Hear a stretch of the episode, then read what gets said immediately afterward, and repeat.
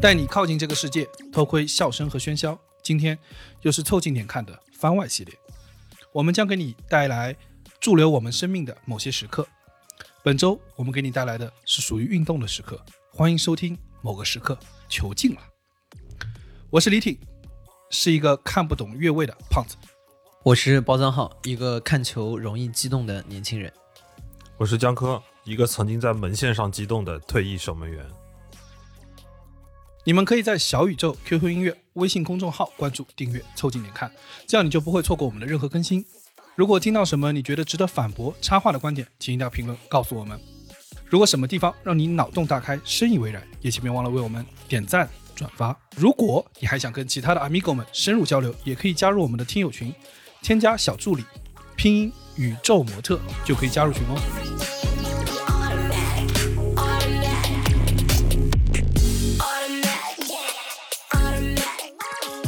我们做了这么多期节目，然后我们今天想做的是什么呢？是想给大家带来一个真正我们三个直男特别热爱的一件事情，哎，对，就是聊点自己喜欢的。对足球。我们聊到二十多期，居然没有碰过直男乐的选题，也是非常的奇怪。对，当然我知道这个题目大家可能听到这儿啊，已经关掉了就就关掉了已。经关掉了。哎，我们祝大家今天晚上得的，幸福、愉快、安康。祝大家今天生活愉快，阖家欢乐欢乐 乐。好，就结束谁了。啊？今天的节目到此结束。我们三个人里面，我是个不怎么看足球、踢足球的人，就基本上主要是扮演那个球，对，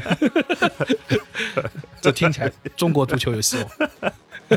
球进了。但是我对足球呢还是有一些记忆的，嗯就是我最明显的记忆啊，就是那年世界杯，我和包江浩一起看看球，深夜看球。一四年年，世界杯是哪年？一四年一四年啊，啊，对，你也得很佩服李挺啊。就是我说实话，李挺他其实不算一个非常深入的足球迷，呃，就压根因为我。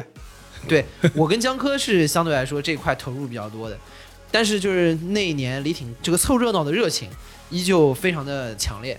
我为什么那段时间住在李挺家？是因为李挺那段时间的确是重病之中，自己行动不太方 便他，自己也出不来。他自己行动不太方便，我是去稍微照顾他一下的。结果呢，就是晚上我有一天好像这个有点发烧感冒，哇，晚上我就很早睡了，然后他自己爬到客厅，然后拍拍我说 看球啊。看球啊！我说你都这样了，哎呦，他说我可以看，我可以扒半夜着看。半夜有个球滚到你身边，说看球。但是我有一个事啊，就是，嗯这个萦绕我脑海很久，就是我很困惑，包厢号看球怎么会他妈这么吵，一惊一乍的，那 就是你在旁边，哎呦呦呦，录了录了这么吓人吓人倒怪，你知道吗？很领导，很领导怪。录了这么多期 节目，你应该意识到答案已经在节目里了。没没没没，我跟你说，你没见过他看球，就是真的是包家浩刚才说的，就是按江浙的这个方言来说，喊你倒怪，什么东西啊？就是吓人倒怪，你知道吧？就是晚上感觉哇一惊一乍，感觉放鞭炮了，你知道吧？而且他这个鞭炮啊，呃，不是一直放，不是那个哒哒哒哒哒哒那种鞭炮，是砰一下，这样给你来一下。啊，我跟你说，这就是足球的魅力，这是足球的魅力。足球的魅力就在于，它是一个反复失败的运动，就是它的进球的数量其实并没有那么多，但是它每次在突破的时候，就是成功的那一瞬间，你前面积攒的很多的压力和激情，在那个瞬间释放出来。啊，这就是足球相应的魅力。所以说，他每一次帮他做出了一次精精彩的传球，对吧？一次漂亮的过人，都感觉让你觉得出现了成功的可能性，你都下意识的就会激动起来。再加上包浆浩这个人，平时生活压力又比较大。啊，对，那时候你有个屁压力，就是我们以前在偷偷看球的时候，因为没有办法开声音，但是又想听解说，因为你完全没有声音，是没有那种临场感的。那怎么办呢？就给那个电视啊开一格，开两格你就觉得声音大了。你不知道电视可以插耳机的吗？关键我也没有那么长的耳机线嘛，啊它从那后面绕上来都不够。嗯，那我就只能贴着那个电视看。你想啊，那个电视四五十寸的大电视，我一个初中初中高中生，看五分钟就花了。那你就感觉是在现场看，是吧？然后这个这时候清晰度没那么高这。已经不是在现场看了，我已经是在边线上看了。对，然后就是人站在边线上，你是这个要扭头的，这个球到左边到右边，你是会 一个一个反击打过来，你头要扭下 来。所以就是养成了一个也算是好习惯吧。跟小包比那，就是传统美德了，就是我看球的时候是能沉得住气的，啊全所有的情绪都可以靠脚趾，peaceful 头对你所有的情绪是可以靠脚趾头输出出去的，就脚趾抓地板，在地上一抠突然勾紧，对，就这种。生是没输。江科看完一场球嘛，地上地砖碎两块，我靠！一个默剧一个三室两，厅，我跟你说。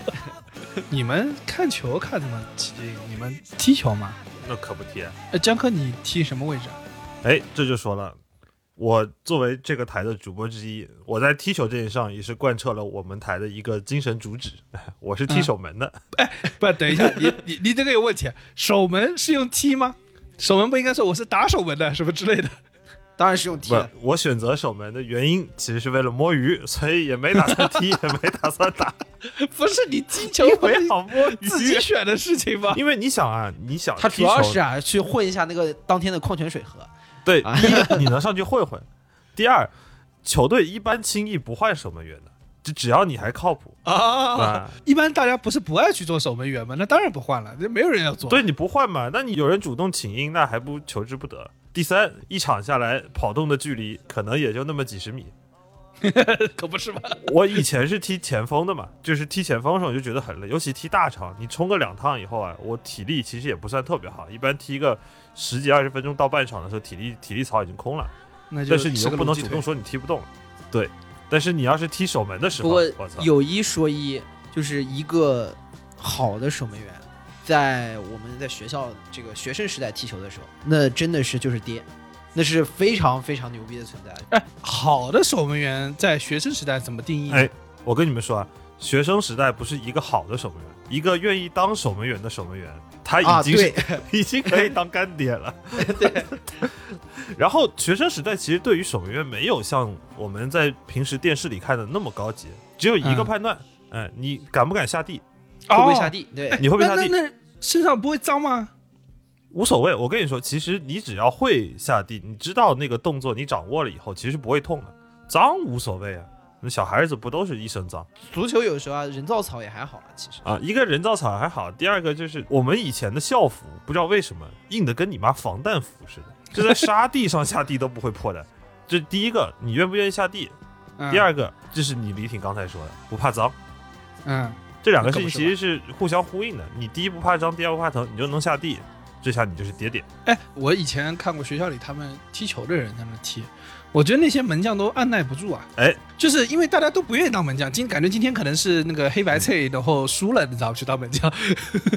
对我们小时候踢场的时候，门将其实是一个惩罚机制有一个规矩嘛，小包你应该知道的，丢一个去当门将，啊，或者进一个去当门将，就基本上就跟换下去，但是又不好意思让你换下去，因为把你换下去，我们就少一个人了。然后你就当会儿门将。哎，当会儿门将或者这样。所以说，你，看，我经常看到他们那种按耐不住的门将，就就过来跑说，哎，这个队怎么没有 没有守门员的？就冲在前面去了，大家也没穿球服，你认不出谁是守门员，门你知道门？将在禁区要球，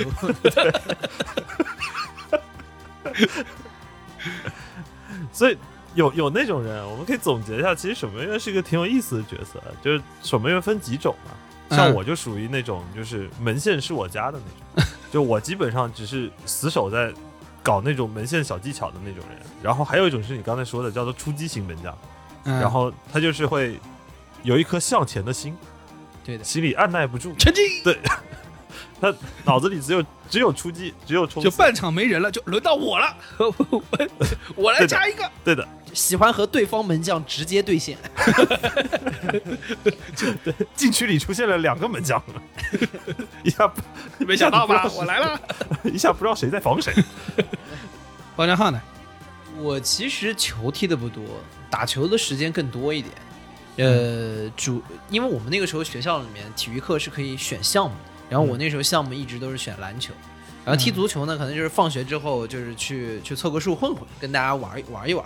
嗯，所以主要的这个光辉战绩啊，就在于在路上看到个矿泉水瓶的时候，哎，我们也提过，哎，我们也提过。对 对是对啊，这块是没场子的时候，只没场子没球，就是用这个凑合。对，只要在路上出现一个矿泉水瓶，那一刻我就是被看了。好 吧你倒是想，对，我也被看。这而且我我有一说一，不是说路上看矿泉水瓶随便踢一踢，尤其是可能在小学，就是还小的时候，那个时候踢瓶子、踢瓶盖，可是一个哎这个放学之我也玩过后非这个我也玩过常专业的娱乐活动，好吧 对？的，对的。这是我们班男性最高的最高级别竞技项目。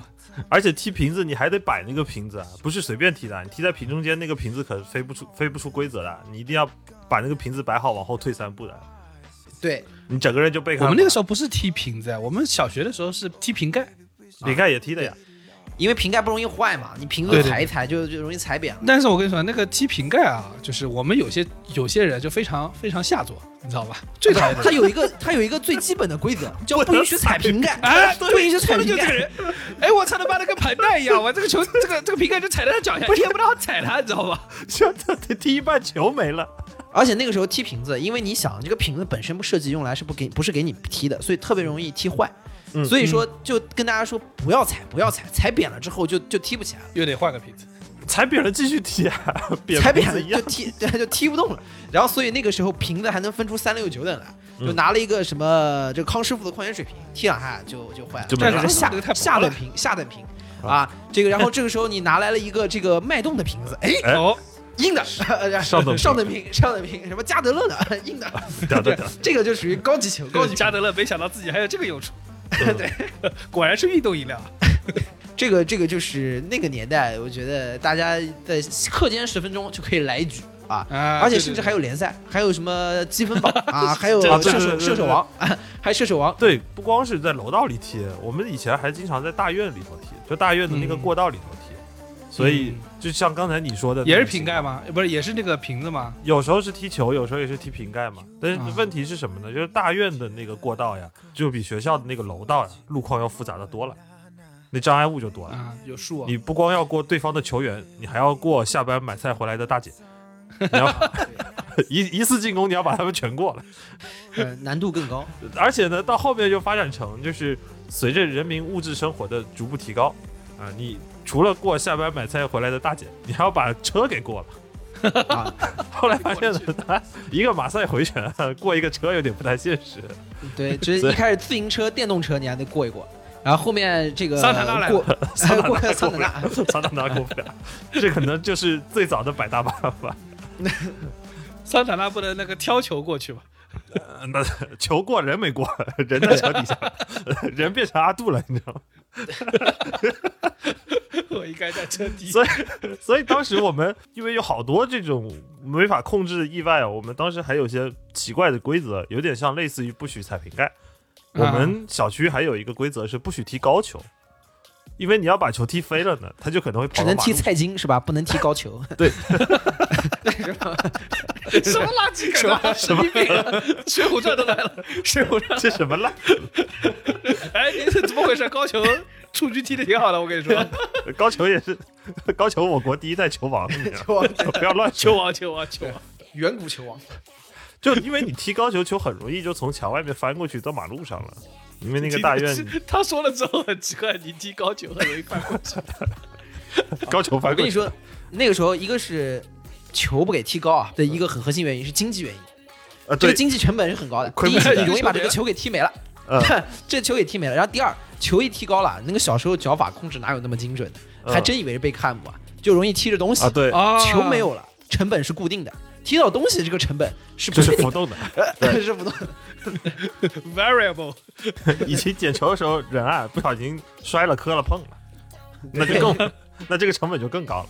但是刚就说到，就是小包说到足球是一个有点像是失败的艺术，或者是它是一个情绪不断积累的过程。哎，被这么说啊，我觉得嗯特别像冲浪。哎，有有点哎，浪来了他有点抽一把没起来，抽一把没起来，起来了，哎呦牛逼！啊，对其他时间你基本上都是在划水 百分之九十九的时间你是在划水。我一直觉得冲浪这个运动啊，非常的有荒谬感，就是大概冲十次起不来一次，然后你一直在冲，就很像什么西西弗推石头，你知道吗？对这是老人与海啊，啊，老人与海啊，出海一圈，哎，鱼美。其实有时候你想想，踢球也挺迷惑的，就跟冲浪有点像。你像小包说的，你可能踢一场只进一个球，这还是一个你是一个右边后卫。那像我这种人对呢，可能踢一辈子的进球跟我关系不大，但是丢球就跟我关系特别大，因为是守门嘛。然后呢，我在大学的时候，我们那个球队又不是特别强啊，这就这就说到一个非你们有常吓人的事。联赛吗？我大学肯定有院赛，有有有校赛嘛。你是校队吗？我是院队的，没没有啊进校队。然后但每守个学院都没当上校队。啊，因为这个大学里头，你进去发现真正会卧槽的人还不少。麾下地人不不少，我靠！我大家跟你说，都愿意。我跟你说，我我们大学大学守门员训练练什么？练的就是在地上滚，就各种姿势在地上滚，各种姿势，各种左右横躺、平躺、竖躺，然后突然球飞过来，你马上站起来，然后继续扑，扑完了再点。哦，就躺先躺着，然后先过来，然后你起来是吧？对，起来，然后马上有一个反应或者是你背对着球，然后球踢过来，你马上转过来，然后跑，反正就各种练反应，哎练你躺倒抬起来、酷的当腾反正蛮有蛮有意思的。但是呢，你踢上去真的上场了以后就不是这么回事儿了，就你脑海里头所有的英雄画面呢，在事实的实力差距下面都不值得一提。大学足球有差距这么大的，有啊，因为看学院嘛，它不是一个靠意志能够克服的，克服一些技巧的这么一个运动。有。说到这里，就是靠意志怎么克服呢？就是摆大巴。对百，大巴什么意思？摆大巴的意思就是十个人十零零十零零战术，对，就就直接就不攻了。对。就十零零就是守门员前面剩下十个人全在你门前是吧？对就防着对面是吧？对踢到后面，你发现啊，这十个人站成了一条巷大家可以手拉手嘛。但还是有一些纵深的，有反反正就是你看你怎么摆。啊，那个纵深可能还没你啤酒肚深，我跟你说，这这已经被已经被对方挤压到那么平了。然后那个球就一直在你的面前飞来飞去，飞来飞去，然后你的精神高度集中，那一场踢下来不亚于你出去跑两万米，非常累。真的吗？你不是觉得你如果摆大巴，你这么说，不就禁区这点空间跑一跑吗？嗯，但是跑着跑着球就突然飞出来了你。要这么想，摆大巴叫 park the bus，啊，意思是什么呢？这个还这个词儿是从英文传过来的，就是在球门面前停一辆大巴，然后把球门堵住。但是这个大巴是什么人呢？是就你们场上这十一位，所以你就是大巴。对啊你就是大巴中的一人，有缝，你就是你就是大巴当中的一人，然后你这个里面要想演演一个大巴也没有那么容易的，也没有那么容易。对的，对，而且精神压力特别大。你想，本能应该是，尤其是对于守门员来说，人看到球或者一个高速飞行的物体对自己冲过来，本能反应应该是躲，对吧？对。然后，但是摆大巴的核心就在于说要挡，对我这个就想到那个，我也是看足球的时候，经常发现有人，他们那个踢任意球、定位球的时候，嗯，那个防守那个人墙啊，他不是可以弄个人墙吗？嗯对，呃，这个人墙有规则吗？就你怎么站，站在哪儿？他们有啊为什么，不站到门前呢？就是正好把哦门堵死。它它是有一个有一个距离的规则。啊，它还真的有是你不能靠太前，但是你全部堆在门前是一个非常傻的操作，因为你给了对方一个非常大的空间，他可以在离门很近的地方起脚，大家不能站在门前把手举起来，那不是整个门都挡住了吗？那就手球了。对呀、对。哎，有一个冷知识，这个是我大学的时候，我大学球队的教练跟我说的，就是足球的球门为什么那么大，你知道吗？就是为了让你手碰，就是伸手捞不到。对，对，就是人类的扑救的极限往外扩那么一段，啊，就是现在的所以那个掉那个脚特别厉害嘛，对吧？，对，所以就那个脚所谓的死所谓的死角，就是人类的扑救的极限，基本上是，除非你提前做足了反应，提前动，做对预判，不然的话，人类的扑救极限是不可能够到的，所以那个叫死角。啊。所以你堵门永远是堵不住那些死角的。那你然后我每次看他们布人墙的时候啊，我就发现一个事儿，大家都护着，真的痛啊！真的痛废话，这不疼吗？不是大家，我我意思说，就是尤其职业足球场上，大家技术这么好，不都是应该从你头边啊什么之类的过去吗？啊，闷人墙身上还少很正常的。足球失败的艺术，懂吗？闷人身上次数很多的。哎，你不知道，就就是贝克汉姆踢，他也能踢到你的对吧蛋上。我跟你讲，不，什么叫做失败的艺术？就是之前中国好像是国足吧，有一个训练视频嘛，就是那个惩罚那些球员是拿撅着屁股在球门面前守着，然后赢的那一队往输的那一队球门里头踢他们的屁股，瞄着踢了一轮，只中了一个屁股。这就是足球嘛，失败的技术。对那是国足失败的意思。瞄着人踢很容易踢到蛋，但瞄着蛋踢大概率会进球。你你们那个就是上班以后，你们跟那个呃在公司踢过球吗？我现在很少了，陪领导打球、踢球这一块儿还是得听听小包的了。哦，我说这个这个跟领导踢球啊，我给大家分享一下一个知名解说员张璐张指导啊，嗯也是我们大家爱戴的张黑黑，曾经讲过这么一个，张黑黑啊，呃，因为他解说很喜欢嘿嘿，他解说很喜欢黑黑，嗯非常可爱的一呃他是个老头。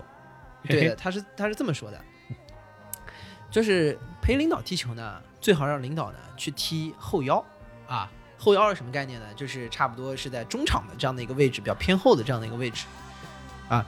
然后呢，领导不知道怎么踢，你就跟他说，把球传给你。领导，你接到球之后，如果不知道怎么办呢，你就把球再传回给我。哎，这么一传一回，然后呢，大家就接着往前进攻。然后呢，之后球进了之后，你就可以去跟领导说：“哎领导，你看，还是您组织的好，哎 嘿嘿，哎，这个球还是您组织好，高明，对，哎，高明，对吧？第一，你看这么踢，领导呢也不用跑，对吧？领导年纪大，那跑的呼哧带喘的，跟小年轻也拼不过啊，你就站在那原地。然后第二呢，啊让领导就感觉，哎，他就站在中心，大家都把球传给他，然后他再把球传回给大就家。梳梳理出去。啊。啊，有一个在当中是核心的感觉，啊，有一个是个核心的感觉，就是安坐军帐啊，运筹帷幄。啊，啊。运筹帷幄啊，然后就而且还有很有这个参与感。张璐知道啊，毕竟是老江湖，嗯。还是懂的啊，还是懂的。关于怎么陪领导打篮球，我这边买个彩蛋，我们下次讲打篮球的时候再说。这有一些我个人的经验。我这额外问一个，就是包家浩，你是不是曼联球迷啊？好像是啊，我是我是曼联球迷啊，你是只只粉曼联吗？是那种对对我一般是这样啊，就是曼联球迷大概率在国家队里面，当然我们大家都是中国队球迷啊。嗯除此之外的话，可能一般曼联球迷也会是英格兰队的球迷，还有对机会带一个国家队的，因为曼联球员当中有大量的是英格兰国脚。对，那因为他是个英超球队嘛，所以说你一般来说在是曼联球迷的同时，也会是粉英格兰。呃那江科是什么球迷啊？我是国米国际米兰的球迷。那你是意大利队吗？哎，这还真不是。你你看我们这个名字，国际米兰。英特 是吧？你是南京队的吧？我这我印象特别深，有一阵子国米离谱到好像首发十一个人一个意大利人都没有啊，我跟大家解啊解释一下为什么我说他是南京的，因为啊那，个因为现在国米的组长的老板老板哎是江苏苏宁。啊，对，对，但我我我倒不怎么看国家队，就我对国家队这件事情心还是比较就是中国队球迷，那你那你世界杯看个啥？我看比利时，就是我因为啊那也是近两年看，那也近两，年看。因为这跟我玩足球经理有关系，就是好像啊一零年前后的时候，就比利时出了一大堆的我们所谓的妖人，妖人，妖人就是啊潜力非常非常高的那个小朋友。我玩，因为我玩足球经理，所以我可能比他们红的时间更早的了解到这帮人，所以我当时就开始非常关注比利时。正常来说，我不知道国家队是不是这样，但是像那个足球队是不是是有那种死敌的，有呀、对吧？比如说曼联是应该是曼城吧，曼联、曼联、曼曼城其实最大的死敌是利物浦。对，他有一些球队会有自己的球迷的群体属性。打个比方，像曼联和曼城当中，曼城就更偏曼彻斯特的一些本地居民为主。对，对吧？因为曼联可能就是发迹的更早，它的这个相对来说可能就中产阶级，然后再加上全世界就是各种粉他的，曼城就蓝蓝领一些。啊，呃，但是所以说，你看，呃，有一个很著名的乐队绿洲，啊，绿洲就是曼彻斯特出来的乐队，他们就是死忠的曼城球迷。哦，对对，就就会有会有这些的一些一些差别。而且曼曼彻斯特很有意思，就是曼联跟曼城的主场是在曼彻斯特的东边跟西边的尽头。就曼、哦曼彻斯特有一条地铁线，应该是火车线吧，我也不太清楚他他们怎么定义的。就是它的火车线的东端的尽头就是曼城的主场，然后西端的尽头就是老特拉福德曼曼联的主场。所以每一次到了有英超的周末的时候就很有意思，他们在中心的那个中央火车站，两边的球迷就会在这个车站的两头互相叫嚣，因为正好一个往东走，一个往西走。啊，那这就有点像是什么？就像那个，就北京有两个球队，然后两边的球迷，国安的主场在门头沟在西边，然后还有一个球队的主场在通州在东边，然后两队的球迷啊就在天安门的地铁站那边互相的叫嚣，叫嚣完了以后各自上车往两边走。对你这其实你像中超，就给大家举个例子，上海有两支球队，哎上海上港和上海申花。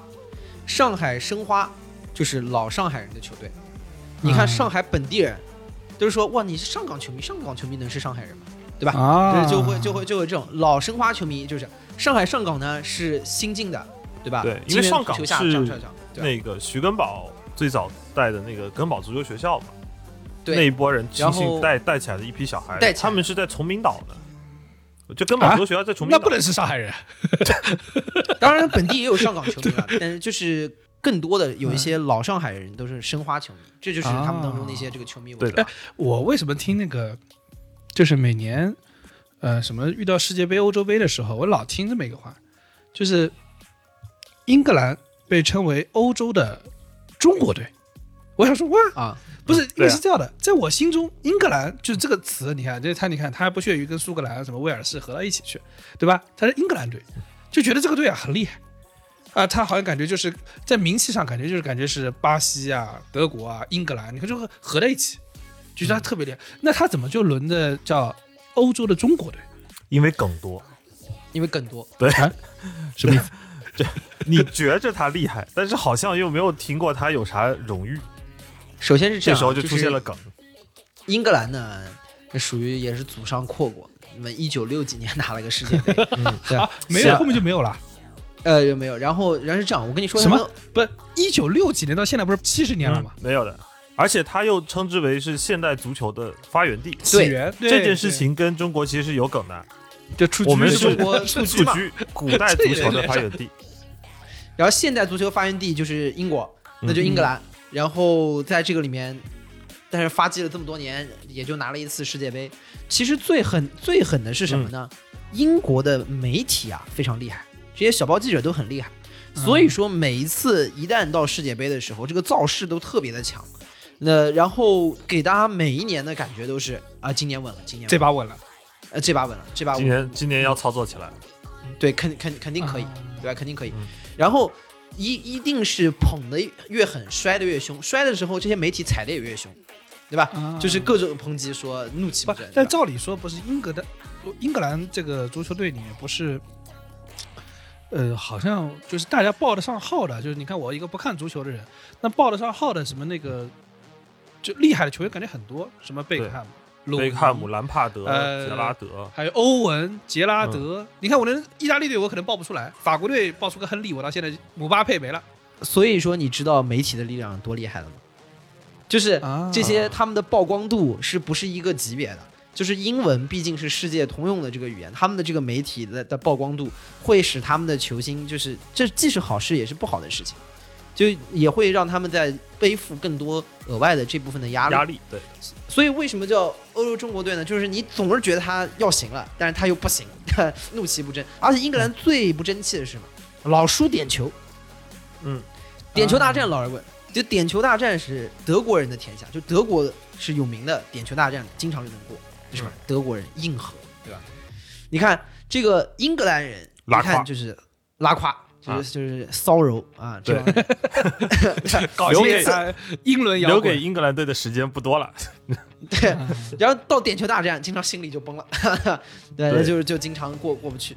当然、这个，而且还有就是英格英格兰呢，总除了那球星啊，也总会出一些迷惑的人，就自带梗的人，比如最有名的英格兰的门将，黄什么啊英格兰的就刚刚我们门将说那个乔哈特。见了鬼了，就是乔哈特之前的啊那个格林，然后詹姆斯，对不对？就是英格兰的门将啊，罗宾感觉西曼之后就没有靠谱。西曼就就两千年之后，你就感觉英格兰的门将，你他手上不管抹的多多好的胶，用多好的手套，上了手以后，那个手就感觉上了肥皂一样，就一定要下蛋，一定会滑，一定会有莫名其妙的食物出现。哎，他们不能在上场前在那个手套上偷偷偷抹点什么胶水、啊，没有用没有用，就是那些姿势啊什么的。那些姿势就感觉不像是一个职业守门员会做出来的哎，事。粘苍蝇那个不行，粘苍蝇粘上了，你等会还要把在这个发出去的，哎不能这连等我连着手套和球一起去。然后把那个球，哎呀，粘下来。苍蝇，你是怎么想的？哎，粘苍蝇这个很厉害的。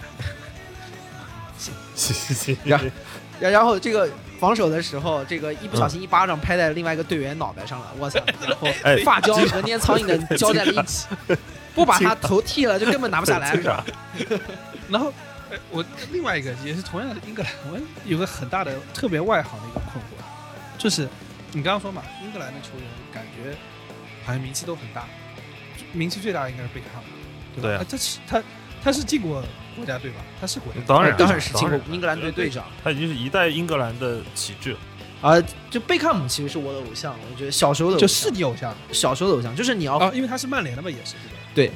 他是曼联出来的九二班嘛，就是你要非问我说你追过什么星或者什么，我非要说就是贝克汉姆。那那我我这问题就问来了，呃，假设贝克汉姆长得不帅，他他也能是今天这个地位吗？就从他的名声的地位上，他可能没有今天这么高。但是坦白说，以他的本身的实力，其实他也是一个能够在历史上排得上号的一个右边前卫。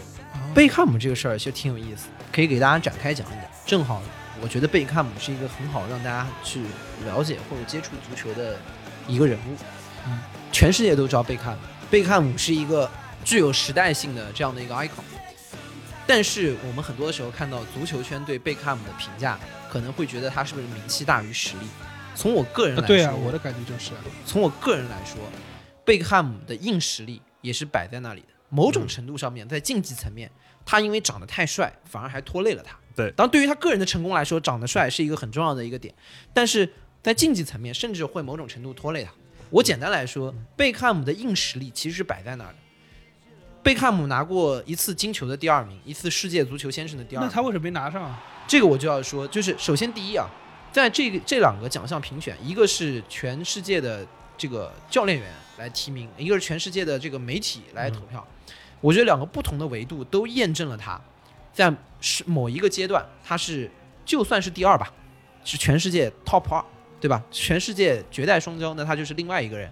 那这个地位已经是很过瘾在某一个时代，作为全世界第二成功的足球运动员，我觉得已经很成功。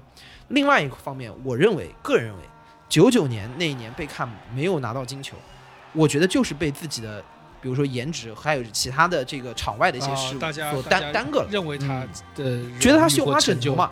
啊，对，觉得你在那一年的金球是里瓦尔多，是巴萨，当年在巴萨，当然瓦刀也很强，瓦刀那年在巴萨的夺冠路上面扮演了很重要的角色。但是大家要知道一个点，九九年曼联是三冠王，哎，嗯，是啊足总杯、英超还有这个欧冠三冠王。三冠王当年也是上演了经典的诺坎普奇迹，在那一场比赛当中，最后加时连扳两球，最后夺得那年的欧冠。这两球都是第一球是直接贝克汉姆助攻，第二球是贝克汉姆间接助攻。所以说，在那一年贝克汉姆的这个贡献，或者说他在这个夺冠路上的这个贡献是非常非常大的。嗯。当然可能哦跟里瓦尔多，比如说这种 carry 的这样的一个比起来，曼联还有很多其他优秀的人。哦，这可能受制于他的位置的这种限制，他是一个他右边前卫，啊，右边前卫，就是包浆号面前的那个。对，所以我觉得，我觉得贝克汉姆在那个时间是展现出了非常强大的实力，因为曼联当时有大量的进攻发起是来源于右边路，是来源于右边。路。啊。对，我跟你说，贝克汉姆的绝技就是大家总以为贝克汉姆只会右路四十五度传中，但是你看了这么多年球之后，可能反过来要说一句，可能叫叫只有他会右路传中，嗯，就因为他的传中就是区别出了一个叫贝克汉姆传出来的和其他人传，哦，这个差距实在是太大。呃，足球里面有一个很简单的小理论，就是当你要想传一个好的传中球或者长传球的时候，一定是要过对方的顶，要有弧度。嗯，嗯，它有几种，第一种是从头顶上弧度过去，第二种是有这个旋转，就是从你的身旁边转过去。嗯，但就是一定要过绕过这个防守球员，绕过防守球员，对，把传过去。要么从上面，要么从边边上对，但是一旦要有高度或者弧度，势必球的速度要下降，这个是一个会此消彼长的过程。嗯，贝克汉姆的传中牛逼就牛逼在，他能保证传中和长传的弧度，同时保证极高的球速和特别精准的准确度。哦这个事情就很可怕。某种程度上来说，那个年代的曼联啊，你要想，我们要发起一个进攻，等于你有一个别人不具备的进攻手段。我就在右边路传，我就传的特别准，而且稳稳的能落到有威胁的区域，嗯等于什么？你在地上有陆军、有坦克、有大炮、有步兵，我有空军，对啊，所以说我有空降部队的感觉，对我立我立马我整个的进攻体系就丰富起来了，立体起来。就立体起来了。所以说，贝克汉姆对于曼联的这个作用和对于英格兰队的作用来说，真的是非常非常而且还要补充一个，就是包括我们刚才小包提到说，可能也许贝克汉姆的颜值在某种意义上拉低了他的成就。其实刚才提到的贝克汉姆的这个脚法，这个任意球和传中的脚法，某种意义上也遮住了他的其他的一些技巧的闪光点。对哦，就是他其他也行，只是他定位球太好了，对，大家以为他别的不行虎扑。上看到一个帖子，就也让我想起来了这一点，就是虎扑上在讨论一个点：贝克汉姆是不是最近的近十几年来防守最好的右边卫？当我们讨论到贝克汉姆的时候，不会有人去讨论他的体能、他的防守、他的职业态度，一般就是球讲那一脚，或者讲他的脸，这就是他被遮掉的一个闪光点。对，贝克汉姆的防守覆盖面啊，在他的比赛当中，他平均的跑动距离大概在呃一万两千米左右，多的时候有一些重要的场次还能跑到一万五千米，是什么概念呢？也也跟大家讲一讲，我们知名的梅老板 梅西。啊，当然嗯。梅西是一个我觉得可能是比贝克汉姆更伟大的球员，在足球的意义上来说。但是他经常会被吐槽一件事，说梅老板经常会散步，就是在啊路上跑跑的不勤快嘛。这个我跟包家浩去现场看过他散步，我们俩现场一起看过梅老板的比赛，对吧？他跑的不勤快，真散步。对，梅老板一场跑的少的时候，可能只能跑七八千米。嗯，那你想，这个他们相差一倍出来。有可能能差出一倍来。对，所以说贝克汉姆是非常的勤勉，覆盖的面非常的大。嗯而且就是另外所，以换个角度说，就是贝克汉姆，因为他的颜值，他出席这么多活动啊什么，但是他说到底，他保持住了他作为呃顶尖职业运动员的这个对这个素质和和素养。我记得他好像踢到他是踢到四十了吧，还是？呃没有，他应该是反正我记得他大三他退役前还在 AC 米兰踢了一阵子后腰嘛，对后面在巴又去了又去又去美国啊，又在巴黎，又在美国也踢了一阵子。对。很多人在一开始知道贝克汉姆，首先他是九二班的一个很优秀的成员，然后之后的话，他的出名就是九大二班是什放光彩？，就是曼联在九九二年年出了一这这批青训，青训出了一啊批哦。红小鬼，北电九十六级那种，哎，这个对对？对对对，对对对对，就是这种这种红小鬼嘛，就出了一批，嗯，然后他当中是很优秀的一个代表，而且他大放异彩，或者说是让大家初登舞台的一个场景，就是他在一场在对温布尔登的比赛当中打进了一场中场的吊射，在他很年轻的时候，二十一岁的时候，嗯。从中场直接吊射，从此打开自己的巨星之路。那个画面实在是太符合一个优质偶像，或者是实在是太符合大家对于一个天王巨星。天才少年横空出世的那个、啊，，对，你想当时他庆祝的时候是双手张开，对。就在球场那边，就有种世界我来了，对。对。首先是所有人没想到他中场就起脚，然后掉进了，然后那是一场下午的比赛，贝克汉姆的庆祝是双手张开对着人群，这个时候下午的阳光照下来，那个时候贝克汉姆留的发型是那个时候叫英伦的一种叫学生头，就一头碎发。有点像现在就是这些，呃有点像王一博那个，就是两两边分开的那种。然后他这种碎碎发的晃动，然后再加上他又长得的确是很帅，又帅又能打，嗯那一瞬间就让大家知道我来了，天才少年，这个英雄少年就应该初次登场，对就此降临。And Beckham saw Sullivan off his line. Oh! That is absolutely phenomenal.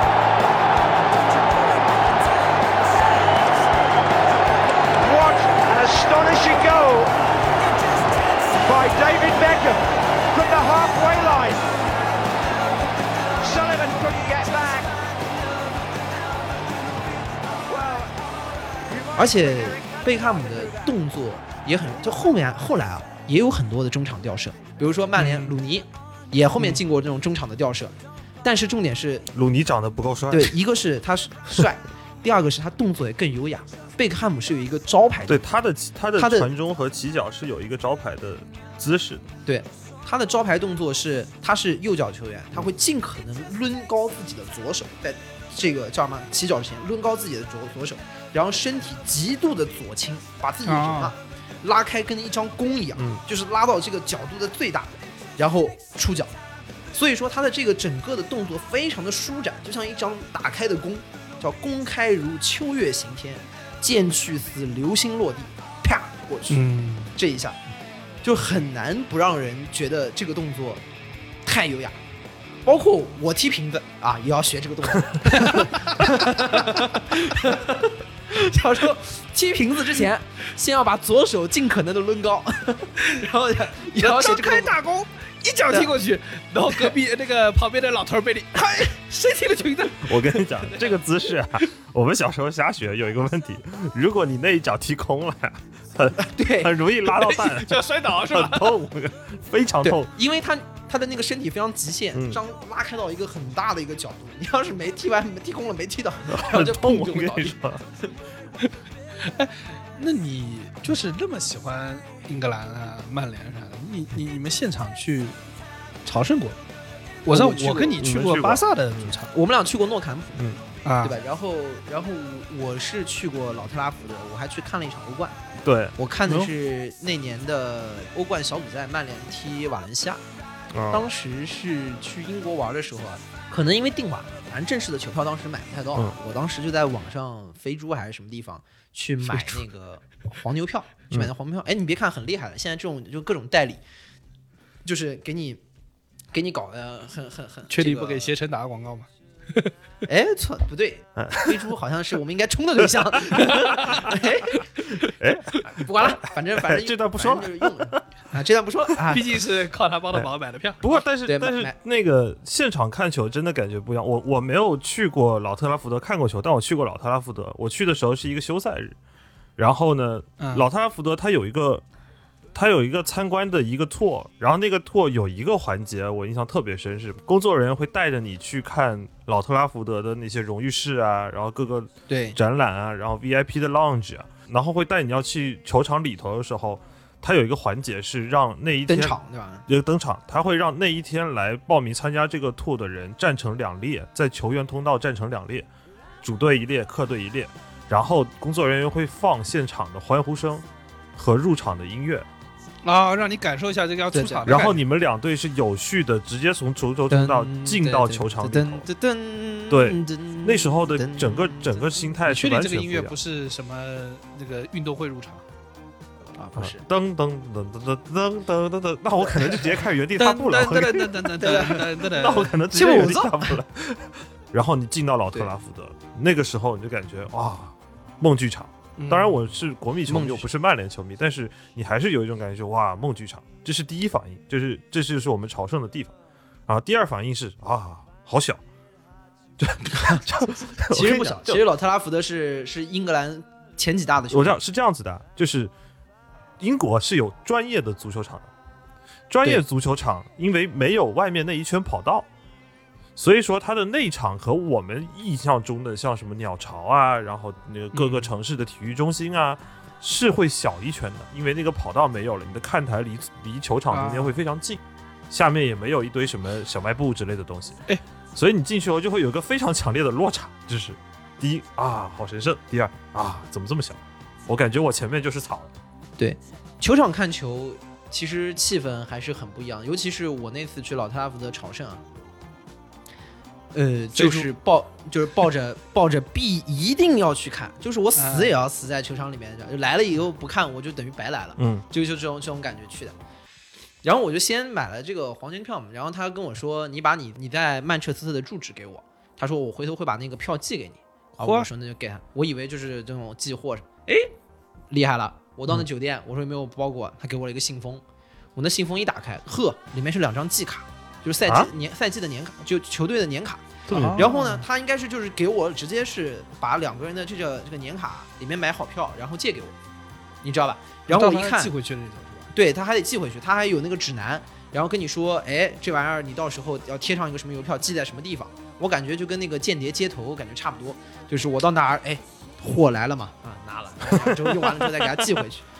然后那个卡我一看，上面那两名字根据我大概看一下的经验，我觉得应该是两个中东女性的。我天哪，你真是间谍接头！对，对我我一看我说呵，我还有假名呢穆。罕默德这新的身份反恐形势下，你可能要被抓起来。我跟你说，对对对，你说还有假名呢。刷完你人就真的，你可能真的要死在球场里了。真的啊，一个中国人啊，竟然靠一个中国的莫名其妙的一个平台，竟然跟啊中东人士已经接上头了，在在接上头了英国出事儿了。我跟你说，啊，然后我就我就我就去了现场啊，然后现在球场周围转，你知道，然后去等球队大巴。哦，值得插一句的是，我是万万没想到，那天我赌到贝克汉姆了，啊？这真的真的，你在哪就是我在？等等球迷大巴进场的时候，就那个进场通道，然后发现贝克汉姆没赶上大巴，在后面跑，等等我，等等我。等等我啊，他没跟他没跟球贝大巴一起来，然后就是我看大巴没来嘛，就在那儿刷刷手机啥的。突然人群就很躁动，我说怎么了怎么了怎么了？然后看到有一个人穿着风衣走过去，他就是走那个后面通道进去嘛，哦然后大家就开始喊他，果然还是没赶上车，说还没赶上自己走路来的。对自己打车先来了。呃 前面人跑的比较快，然后到人人多了，赶紧风衣是那个裤兜要插好，你知道吗？插好的帅帅的进去。有人拍照要记得插带。对对对对，对，然后我就后面就准备进场嘛，哎，这个时候抓马的地方就来了，我到那个场进口一刷，哎，通不过红灯，说你这卡是无效。我说我操，那不坏了，这不是阿拉伯人我说阿拉伯人就是坏的很啊，中东人就是靠不住。我操，我赶快就给那个客服打电话，他说没事，我等会会找人联系你的。我说好，然后他说你在哪哪哪见我，然后我就跟我另外一个朋友，就是韩博士，然后我们俩就就绕就又是他又是他，然后我们我们就一起一起走到那个他说的那个街头的地方，走上一看，有一个这个小卖部门口有几张那个塑料桌子，坐了大概五六个中东的那种年轻人，你知道吗？一个穿着皮衣，然后就是坐在那儿，然后叼了根那个吸管在那喝可乐，那那样。我去，我去，然后我就跟他说说，呃，你是那个谁谁谁吗？然后我是找让他找你来的，哇！然后你知道他第一反应是什么？他站起来看我，跟我点了个头，然后伸出一只手跟我跟我说，跟我握个手说，How are you？然后你回 D D I B fan Do you like me？我爱。你说都他妈这然后会儿了，我就说哎呦我操，我一点都不犯呀！对，把卡给我。I'm not fine。对啊，I'm not fine。重点是他还上来跟我握了个手，非常的正式，嗯你知道吗？非常的正式。我越来越感觉我是在跟黑帮接头。嗯，然后然后我就把两个卡给他，我跟他说我的卡进不去，然后他然后然后他回来说，呃然后他后来转过头去就。哈嚓，把这个这样，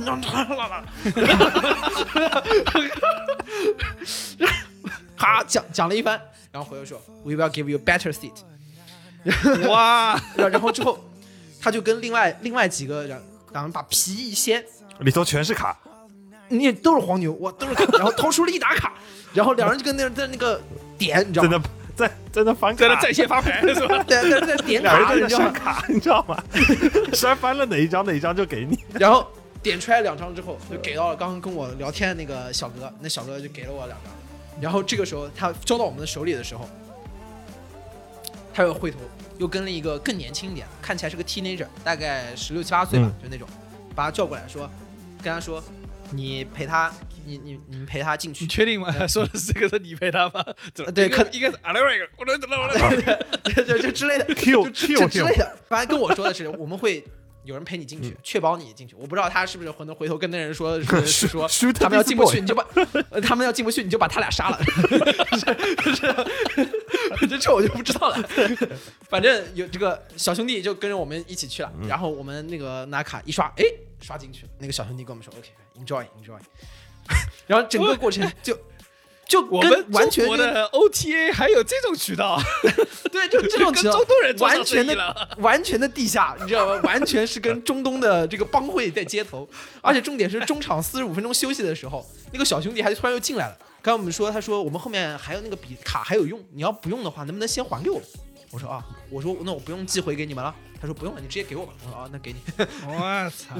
感觉就是你在街头的时候，那个音乐跟噔噔噔噔噔噔，对对对，噔噔噔，就是那个反正有一种那个街头交接货的那种感觉，你知道吗？而且这个交货的过程当中还出现了事故，有内鬼取消交易，然后然后完完 这个很像谍战片，就是给你一个什么一个密码，然后让你进入某一个大楼，然后啊。你要放在什么 那个就是呃在这个球场里面安置一个炸弹，然后你你要进去，你一瞬间发现我靠哦，cannot access，假的，假的。假的，卡没有了。然后，但是炸弹的，表还在走。然后马，上跟总部说，再不进去可能人要被炸没了。然后没想到那个总部竟然是飞猪，你知道吗？飞猪飞猪，我这进不去。对我进不去。然后飞猪我马上让中东兄弟我来帮你给你安排两个中东小兄弟。对，重点是就是最后还有个小兄弟陪你进去，这是我万万没想到，嗯，就是那个小兄弟等于就是紧了紧皮，然后就跟着我们一起就就进去了这。小弟应该也是在想进就进，想出就出的那会儿。对我很厉害，很厉害。然后进去看，我不得不说，就是现场看球的氛围，就大家有机会一定要去现场看看球，这个氛围是完全不一样的。就是你在整个的，除了那个现场感，因为我当时既然朝圣嘛，我买了非常前排的票，嗯，就是看到这个博格巴在我面前发发不是他给你安排的，又不是你买的。啊，对他给我安排的更好。是的 我买的本身也是很前面的，我买的就是最下层看台中间的那个位置。然后呃，就是这个以外，然后还有就是大量的这种参与感、现场感、欢呼，嗯大家一起唱歌，包括那段时间是穆里尼奥之下的曼联是非常踢得非常无聊的足球，然后大家都很很很烦躁，所有人。我们有一个环节，所有人不满，大家踢得太保守，因为穆里尼奥就喜欢摆大巴嘛。所有人拍着那个椅背在那喊 attack attack attack attack attack attack，哇，那个感觉就非常的非常的现场说垃圾话是一个非常有意思的环节。啊为什么说要大家去看现场呢？呃，某种意义上也是因为之前那个范志毅不是之前范志毅不是在吐槽大会上也说嘛，有本事你拖到场上让那八万人骂骂你。哦对对对对对，哎，足球场是真的打，都是十万人、八万人。哇，是真的吓人，是那个那个话，那个那个骂人的话是真的吓人。而且你们两个应该是在江苏看过江苏或者是杭州绿城的现场，你们也知道的。我没看过。哎，对，绿城还真看过我我绿城。我江苏，我老老江苏舜天球迷，我然后后面江苏苏宁我也看，就是我这边也给大家一个建议啊，就是有机会啊，还是走进咱们家乡或者是所在城市这个主队的球场去体验体验，因为你要去，比如欧洲朝圣，毕竟成本比较高，也不是每天都能去。第二，你也不太但是清楚身边他们，的也不，这现场说的你也不见得，大家你也喊的不懂他们喊的口号。对，然后那个球迷文化也不太一样，但是你每走到你当地城市主队你就能用家乡话骂人了。啊，有什么你有什么区别？你就你就可以感感觉到，首先第一，就是作为在南京奥体中心主场，一定会出现的，就是要骂裁判啊，嗯这是任何竞技体育的，就 NBA 也骂也也骂 referee sucks，对吧？但南京就要又骂出南京的特色，就是裁判呆逼，裁判呆逼。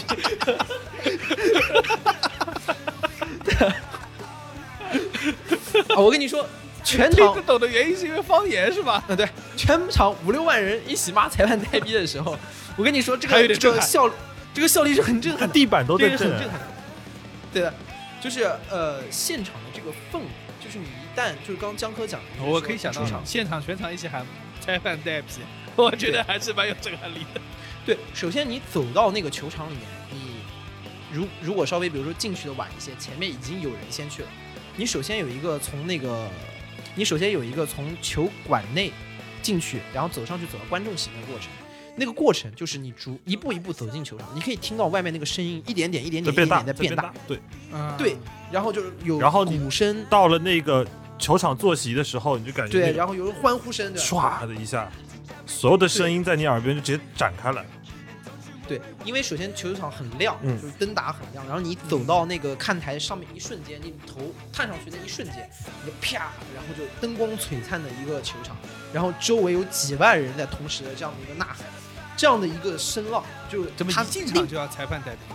呃不不不用不用，一开始可能喊的还是是江苏战前面都是好话，前面都是好话对。，就一般都是江苏战斗，然后就这首不砰砰南京话砰砰砰啊 随着比赛的推进啊，大家的 表表达就逐渐的开始污秽了起来。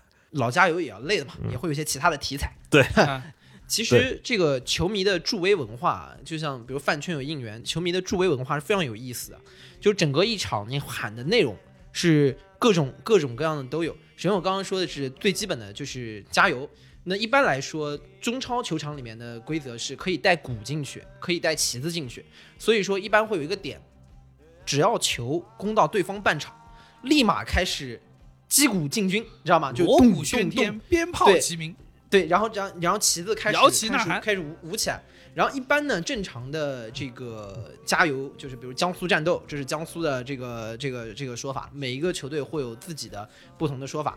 然后呢，遇到呃裁判，只要我跟你说在场上啊，你在现场当中那个气气氛，只要裁判做了不利于你主队的判罚，你就会骂。你就因为他肯肯定是下盘，肯定是下盘。你在电视机前，大家还可以看一看，啊，的确是越位了，什么这这这犯规了，算不行。只要是一旦裁判吹吹了你不要，第一个反应就是哎啊，就是大家所有人都是就是说，竟然可以吹我犯规，所有人就这样这八万，竟然还有人能吹我们犯规现场，八万个人然后甲亢同时犯了，你知道吗？对 对对，然然后下下面大家一起开始看裁判代笔，裁判代，然后就看裁判压力也很大。然后呢，还有就是我刚刚说嘛，球球迷之间是有死敌文化的，是有死敌文化的。对的。啊，呃，原来的江苏舜天，后来的江苏苏宁，啊、他的这个死敌是上海申花，嗯。哟，上海申花视你为死敌吗？呃，也是这个可能就是有这个苏南苏北的，当然他还有上海上港，这就是我们刚才说的死敌的第二种。对的。第二种就是有恩怨，啊然后呢，这种是相互之间会喷的，嗯，就是会相互之间，我们比如说申花一来，全场会大喊“干死申花”，干死申花，然后这个不是方言啦，呃，这个要骂的他们听懂啊，你要让骂的上海人听懂。不是 是这样的。其实呢，按理说，上海那边一般会骂什么呢？两边都会有的。上海那边会骂江北佬啊你们也会听不懂，而且会很难受。啊，江北佬，啊江北佬。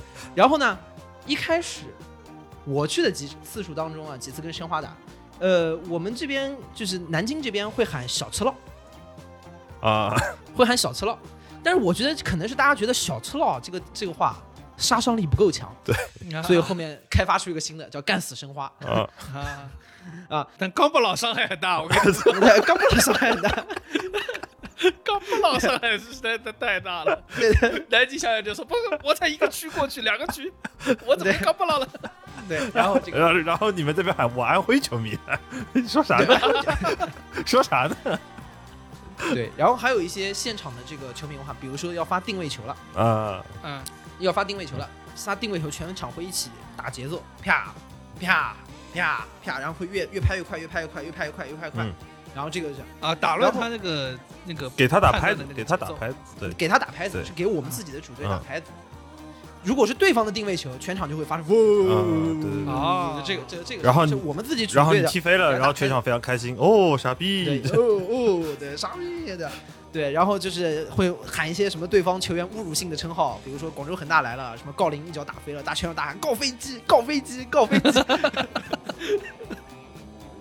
然后另外还有一个就是最激动人心的时刻，进球了，嗯。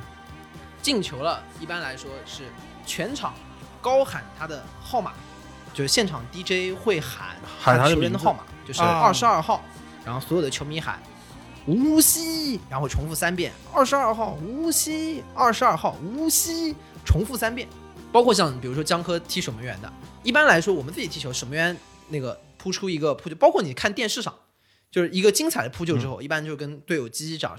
现场如果守门员连续做出几次精彩的扑救，全场会高喊他的名字。嗯，原来有一段时间江苏舜天的守门员邓小飞嘛，啊。后来是顾超，顾超就黄油手一点，就这样，就是比如说，不，比如说这个，包括顾超，不管是谁，只要是主队站在我们球门前就支持他，有扑出来，连续精彩的扑救，全场会大喊邓小飞，邓小飞，邓小飞，然后这是顾超，顾超，啊。全场全场会喊，所以说那个振奋的感觉是非常非常非常强。嗯，对然后还有一些专有的一些这个场景啊，比如说这个中超啊，有个很不好的一点，这个人就是我刚才说的那个卧槽，现场摸鱼的几个技巧，现场摸鱼，就一旦他领先了，就喜欢拖时间，就在那耗，然后就在那然后就哎呀受伤了，就就倒到地上嗯，哎呦也屁点事没有，就躺那不动，说哎呦要医疗，然后哎 这个我我我这个再问一句啊，就是我经常看足球运动员有个问题啊，就是他们每一次这个摔倒之后，就又会抱那个腿在那打转，真的每次都这么疼吗？最近这几年这个风气有一点夸张，其实疼是肯定是疼的，你毕竟你的鞋子都有钉的呀，那踩到一定是很疼的。但这几年但每次都打转，哇，就是个能这几年有点，这几年有一点夸张，对，就是因为那个要拖时间，哎，多滚两圈能多拖一会儿，或者是要骗犯规，也不是要骗犯规，啊就是想尽量的让侵犯你的人被裁判罚的重一点，嗯对，所以那你就要尽量的痛苦一点，显得他那个犯规比较恶劣。主要就是为了第一是拖时间，你什么一领先啊，什么医疗医疗单价一进来啊什么的，就是这个这个时间不就拖掉了吗？对吧？嗯然后你伤停补时就算再补，那我多拖一点，你可能还是补不了那么多，对吧？嗯，然后这然后第二块就是说希望能够争取能够判的重一点，这样。然后这个时候全场就会大喊：“滚出去，滚出去，滚！”我们那一块，我们那喊就地掩埋，就地掩埋。对所以就是就大概是这样，然后中间穿插喊两句国安傻逼，中间有有有那么你了，有那么一段零比零，反正球也没进，裁判也没误判，然后十一个人都健康的要死，然后一下不知道说啥。呃，但但有有一说一啊，我们也不是针对国安球迷啊，只是说就是这四个字也是给大家带来了不少的欢乐。嗯我然后我那时候发现一件事儿，就是我在澳洲的时候啊，就看他们那个每天到那个踢 f 体的那个日子，就澳式橄榄球的那个日子啊，就是那个火车站都会都会站满人。然后后来发现啊，那个他们 f 体啊，今天就是因为我一直很困惑，澳洲只有两个主要城市，悉尼、墨尔本，对吧？剩下都是拉了吧唧的城市，哎，不能这么说。澳洲主要城市主要的就最最最大的就两个，悉尼、墨尔本，人口也不是这么多，五百多万。那怎么支撑起这么多球队呢？因为他们一个附体感觉 rugby 就一大堆球队，后来发现，他们一个球队就是一个区啊，对啊也就是说他们这个球队要踢球，就整个区的人都去，对吧？就你知道朝阳区的人，对吧？就是全全区出动，对吧？然后对抗那边石景对，，你想 你想我们之前在聊我们番外第一期的时候聊到那个日本的甲子园，甚至我们在啊聊美国的大学篮球 NCAA，你说人家一个球场一个大学能有多少人，或者说一个小学能有多少人？为什么一个甲子园的比赛？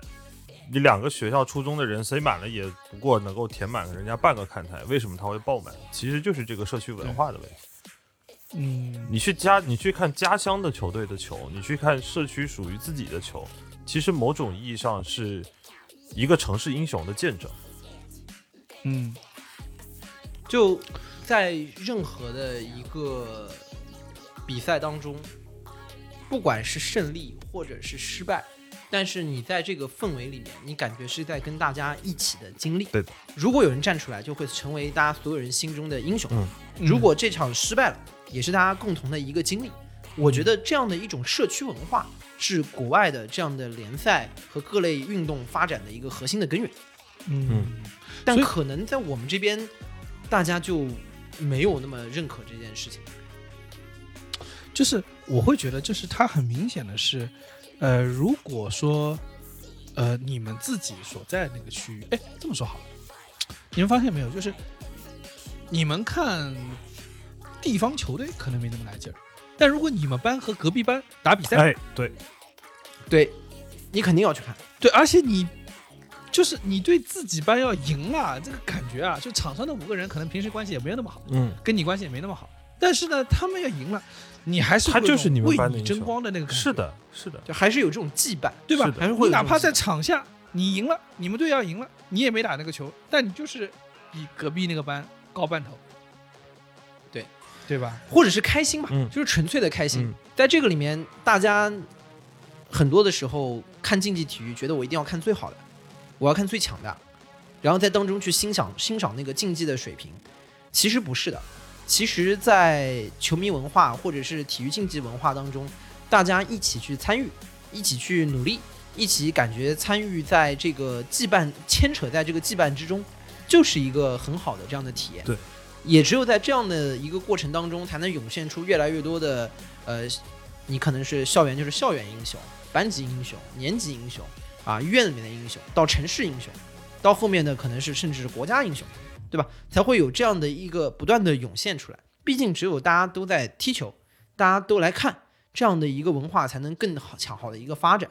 我觉得可能在我们的文化里面多多少少会有一点点的强者崇拜，或者会有一些慕强。大家是说我就某种就一定要最好，把成败看得非常的重。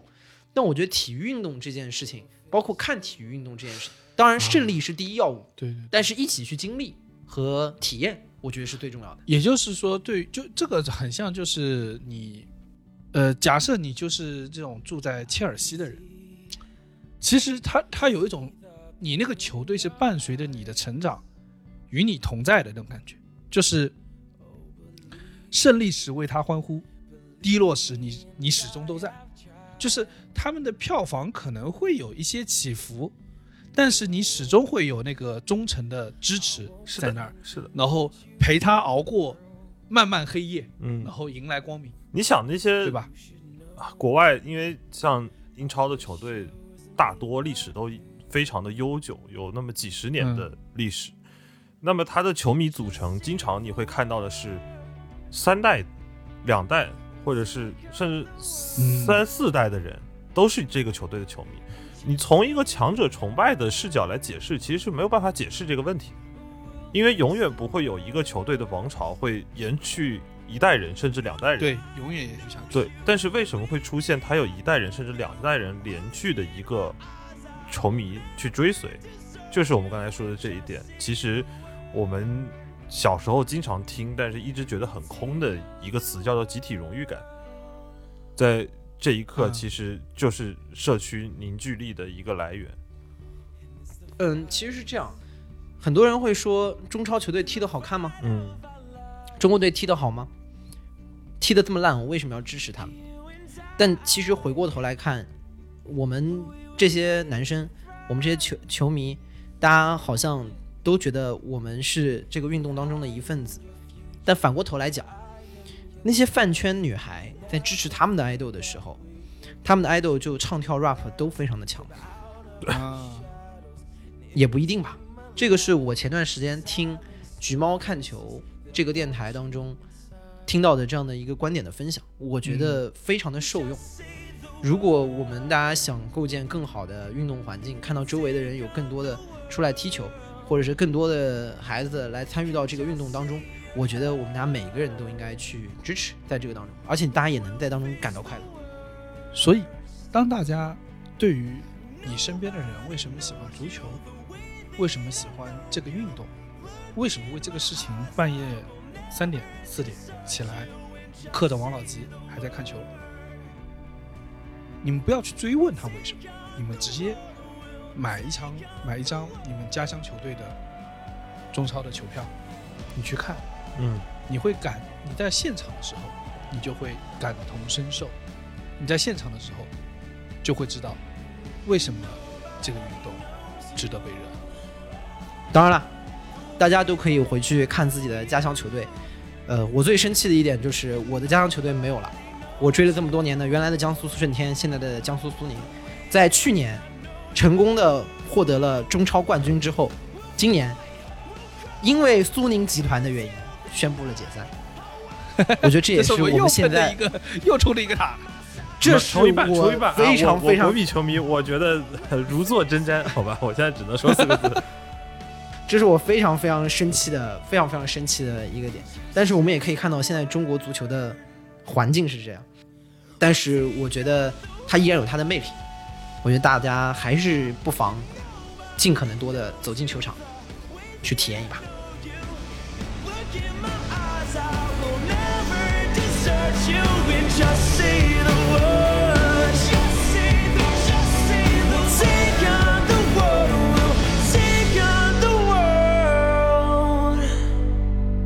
以上就是本期凑近点看的番外系列某个时刻球进了的全部内容。